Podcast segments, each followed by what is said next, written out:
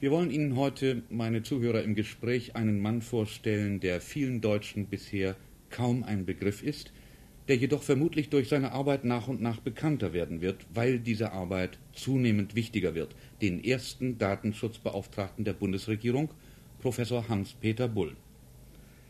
Um zunächst einmal über die Sache zu reden, Herr Professor Bull, möchte ich Sie zu Beginn mit einer Scherzfrage zu irritieren suchen. Datenschutz welches Datum soll eigentlich geschützt werden? Vielleicht der 17. Juni, der Tag der deutschen Einheit oder das heutige Datum? Sie haben natürlich gleich einen Volltreffer gelandet. Der Begriff Datenschutz ist ziemlich irritierend. Er stammt aus einer Fachsprache, die dem Bürger wenig sagt. Geschützt werden natürlich nicht Daten im Alltagssinne, sondern Informationen. Und die Fachleute für die elektronische Datenverarbeitung haben aufgebracht die Ausdrucksweise Datum für das zur Verarbeitung anstehende Stück Information. Also Daten sind zur elektronischen oder sonstigen automatischen Verarbeitung bestimmte Informationen und ich schränke gleich ein, uns interessieren die personenbezogenen Daten, die Informationen über den Bürger, ganz genau gesagt über persönliche und sachliche Verhältnisse einer natürlichen Person. Gefährlich für den Bürger und seine Privatsphäre ist ja weniger eine Tatsache wie die, dass das Einwohnermeldeamt ein paar Angaben über jeden Bürger hat und sein Arzt auch, dass die Bank etwas über ihren Kunden weiß und vielleicht ein Versandhaus, dass man mal in die Verkehrssünderkartei geraten ist und ohnehin beim Finanzamt geführt wird. Gefährlich wird es dann, wenn solche Daten kombiniert werden, wenn Computer miteinander verbunden werden und man alle möglichen Daten abrufen und austauschen kann. Herr Bull, könnten Sie uns aus der Praxis ein Beispiel dafür nennen, was aus solchem Datenverbund entstehen kann? Ja, ich will zunächst mal Ihre Scherzfrage vom Anfang zurückgeben. Natürlich ist auch die Sendereihe Profil äh, schon ein Stück Unzulässiges unter Aspekten des Datenschutzes. Persönlichkeitsprofile sollen eben gerade vermieden werden. Äh, und äh, jedenfalls solche, die eben in Speichersystemen enthalten sind, die auf Knopfdruck abrufbar sind.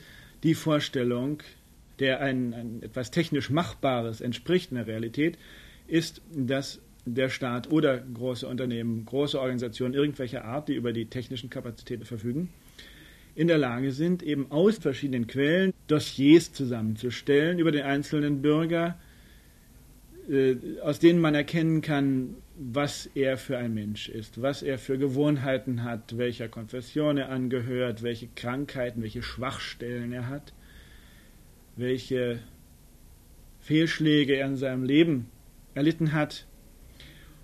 Es soll nicht Macht über die Menschen begründet werden. Und das, was an Macht notwendig ist, um die staatlichen Leistungen dem Einzelnen zu gewähren oder die Leistungen der Wirtschaft ihm zukommen zu lassen, die er braucht. Das soll zulässig sein an Speicherung, an Informationenaustausch, aber eben nicht mehr. Ein ganz heikler Bereich ist natürlich äh, der der Sicherheitsbehörden. Verfassungsschutz und Kriminalpolizei müssen über den Bürger, sofern er im Verdacht steht, rechtswidrige Handlungen ganz bestimmter Art, schwerer Art äh, begangen zu haben, Daten speichern, dass dies nicht im Übermaß geschehe, dass diese Stellen nicht etwa an Gesundheitsdaten aus dem Krankenversicherungsbereich herankommen, ist eine meiner Aufgaben. Ich bin da bereits im Gespräch, in Kontakten mit den entsprechenden Stellen und äh, habe auch bei denen schon festgestellt, dass Problembewusstsein vorhanden ist. Man wird also auch in diesem Bereich stückweise vorankommen. Insbesondere haben die Kreditschutzorganisationen, die die Banken und andere kreditgewährende Instanzen unterhalten, viel Ärger verursacht.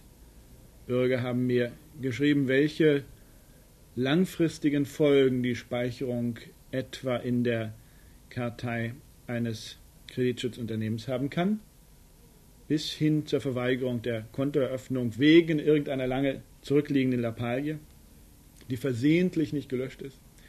Die Konsequenz für mich daraus ist zum Beispiel, dass ich eine Anregung an das Justizministerium gebe, die Art und Weise der Speicherung in diesen Kreditschutzorganisationen einzuschränken oder jedenfalls das Verfahren neu zu überdenken. Die Bundesrepublik Deutschland hat ein Datenschutzgesetz, gewissermaßen die Grundlage für ihre Tätigkeit. Es wird novelliert werden müssen. Was müsste Ihrer Meinung nach zusätzlich in das Gesetz aufgenommen werden? Ja, es gibt ein paar Punkte, die im Gesetz schlecht, unzulänglich geregelt sind. Insbesondere ist äh, sehr bedauerlich, dass die Auskünfte an den Betroffenen über seine eigenen gespeicherten Daten gebühren- oder entgeltpflichtig sind. Ich habe mich mehrfach schon dafür eingesetzt, diese Gebührenpflichtigkeit abzuschaffen. Praktisch wird das auch gehen und ich bin optimistisch, dass das gelingen wird. Einige andere Punkte betreffen mehr speziellere Fragen.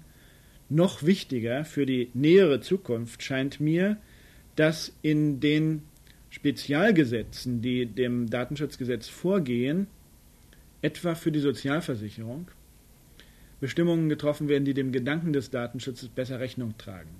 Und dass etwa im Bundesmeldegesetz, das ja in veränderter Form irgendwann einmal kommen wird, zu dem ich ein Gutachten abgeben werde, die Aspekte des Datenschutzes besonders berücksichtigt werden. Wie wird man eigentlich Datenschutzbeauftragter? Warum ist die Wahl gerade auf Sie gefallen? Ja, da müssten Sie natürlich eigentlich Herrn Mayhofer, den bisherigen Innenminister, der mich vorgeschlagen hat, oder Herrn Baum, seinen Nachfolger, fragen, der bei den Besprechungen dabei war. Ähm, nun, ich habe mich mit dem Datenschutz befasst schon lange. Ich habe promoviert im Jahre 63 über Verwaltung durch Maschinen unter Titel Rechtsprobleme der Technisierung der Verwaltung. Finde in dieser Schrift von, wie gesagt, 1963 manchmal sogar noch ganz gute Sätze, die ich auch heute noch unterstreichen kann äh, und habe mich auch seitdem äh, immer wieder mit Datenschutz befasst, etwa in der Juristentagskommission über Datenschutz mitgearbeitet. Und dann wurde ich halt eines Tages gefragt, ob mich diese Aufgabe reizen würde. Und da habe ich nicht Nein gesagt, weil die Aufgabe natürlich in der Tat hochinteressant und wichtig ist und zwar die Tätigkeit eines Hochschullehrers ebenfalls sehr wichtig und auch interessant ist, aber hier doch Wirkungs- und Gestaltungsmöglichkeiten gegeben sind, wie sie wohl in wenigen anderen Funktionen vorhanden sind. Stimmen Sie der Wertung eines meiner Kollegen in der Frankfurter Allgemeinen Zeitung zu, dass wissenschaftliche Neugierde und der Wunsch nach Praxisnähe Ihren Werdegang gekennzeichnet hätten? Ja, das ist sehr treffend gesagt. Ich habe eigentlich immer versucht, Wissenschaft nicht als Selbstzweck zu betreiben, sondern nun äh, das in die Tat umzusetzen, was man als Wissenschaftler erkennt oder von den Wertungen her, die ich als Bürger und interessierter Teilnehmer am politischen Geschehen habe, nun auch etwas zu verwirklichen und dabei gründlich vorzugehen, wissenschaftlich abzuprüfen, was machbar ist und was vernünftig ist, Meinungen anderer Leute zur Kenntnis zu nehmen und zur Geltung zu bringen. Ja, und so ist diese Kombination von Wissenschaft und Praxis etwas sehr Schönes. Sie stammen aus dem Spreewald, also aus der Mark Brandenburg, und leben seit 1947, damals müssen Sie etwa zehn Jahre alt gewesen sein, in Hamburg. Aus was für einem Elternhaus stammen Sie? Mein Vater war Jurist, Richter und später Rechtsanwalt.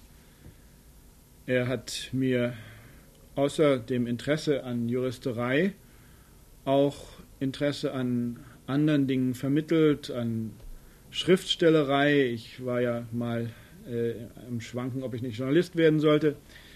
Und äh, in der Familie sind auch sonst einige Leute, die halt so an Literatur und anderen schönen geistigen Dingen Interesse haben. Sie sind Mitglied der Sozialdemokratischen Partei. Warum? Ich meine, dass damals, als ich beigetreten bin, das war in den 60er Jahren, und nach wie vor heute in dieser Partei ein liberales Grundklima herrscht, ein Klima der Diskussion, der Auseinandersetzung unter den Parteigenossen.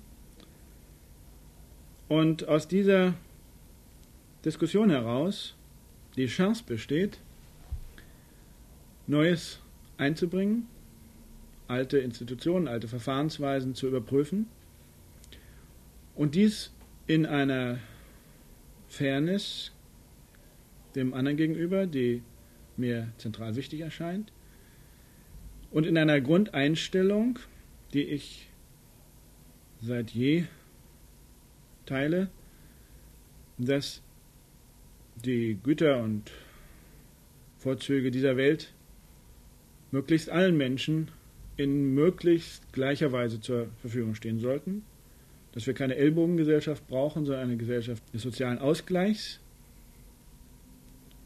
Und ich stehe dazu, wir haben immer noch einen Bedarf an öffentlicher Hilfe für den Einzelnen, an öffentlicher Initiative, an Organisation von allgemeinen Leistungen, Anstöße für den Einzelnen und an freiheitlicher, an liberaler Regelung. Dies Letztere ist natürlich für mich besonders wichtig. Und ich bin optimistisch, dass ich in meinem Amt gerade auch über die Parteien hinweg eine solche äh, Politik verwirklichen kann, weil in diesem Punkte Schutz der Bürgerrechte eine ganz breite, große Koalition über alle Partei- und Gruppengrenzen hinweg besteht und ich da also auf der Grundlage meiner Zugehörigkeit zur Sozialdemokratie hm, ein Echo und eine Wirkungsmöglichkeit auch bei anderen finde. Wäre es denkbar, dass der Professor und Datenschutzbeauftragte Dr. Bull eines Tages zum Politiker würde? Ganz unbeleckt sind Sie als ehemaliger Vorsitzender der Hamburger Landesschiedskommission der SPD ja ohnehin nicht. Ja, man soll nie etwas ausschließen, was möglich ist. Ich habe im Moment nicht den Ehrgeiz, etwa mich um ein Bundestagsmandat zu bemühen oder dergleichen, sondern ich will meine Aufgabe ernst nehmen. Ich habe die Möglichkeit rechtlich zugesichert, nach Ablauf meiner Amtsperiode, also nach fünf Jahren, in die Professur in Hamburg zurückzukehren. Und was in fünf Jahren ist, wer weiß das. Was ist das für eine Professur, die Sie an der Universität Hamburg innehaben? Das ist eine Professur für öffentliches Recht am Fachbereich Rechtswissenschaft 2.